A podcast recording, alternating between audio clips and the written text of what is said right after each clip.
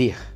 Quando Jesus saiu do barco e viu tão grande multidão, teve compaixão deles e curou os seus doentes. Mateus 14, 14. A vida da gente é uma questão de tamanhos, pois a extensão do que vejo me obrigará a reorganizar meus entendimentos e minhas escolhas. É mais ou menos assim. Quanto mais disperso, difuso for o meu olhar, maiores serão os meus próprios sofrimentos e o meu umbigo, menores serão a minha compaixão, o meu mundo e até o meu Deus. Jesus, da contramão do egoísmo em si mesmado, que só tem olhos para si, vê a vida como ela é, cheio de compaixão e leva a cura. Sabe, o nosso primeiro ímpeto é pedir a Deus que nos faça esquecer rapidamente o que vemos.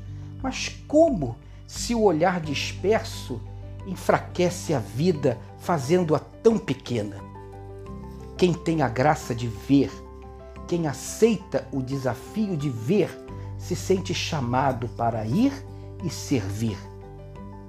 Isso mesmo, quem vê aumenta a própria vida. Tenha um dia abençoado e abençoador.